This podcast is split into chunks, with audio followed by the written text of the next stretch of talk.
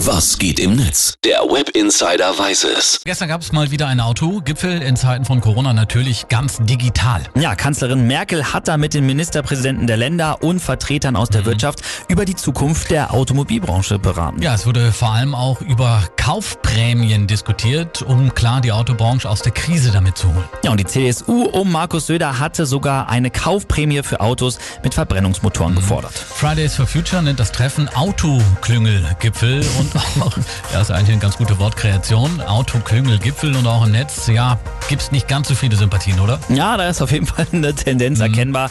Thomas Poppe hier, der twittert zum Beispiel, warum nicht gleich dann auch noch Autos erfinden, die mit Braunkohle fahren?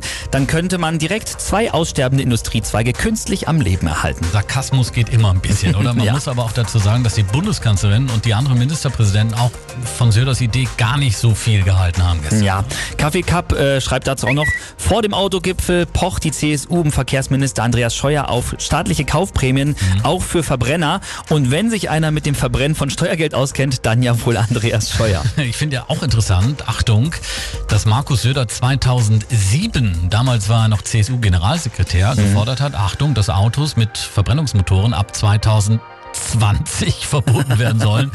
Ja, und jetzt die 180-Grad-Wende, ne? Schon ziemlich Ja. witzig.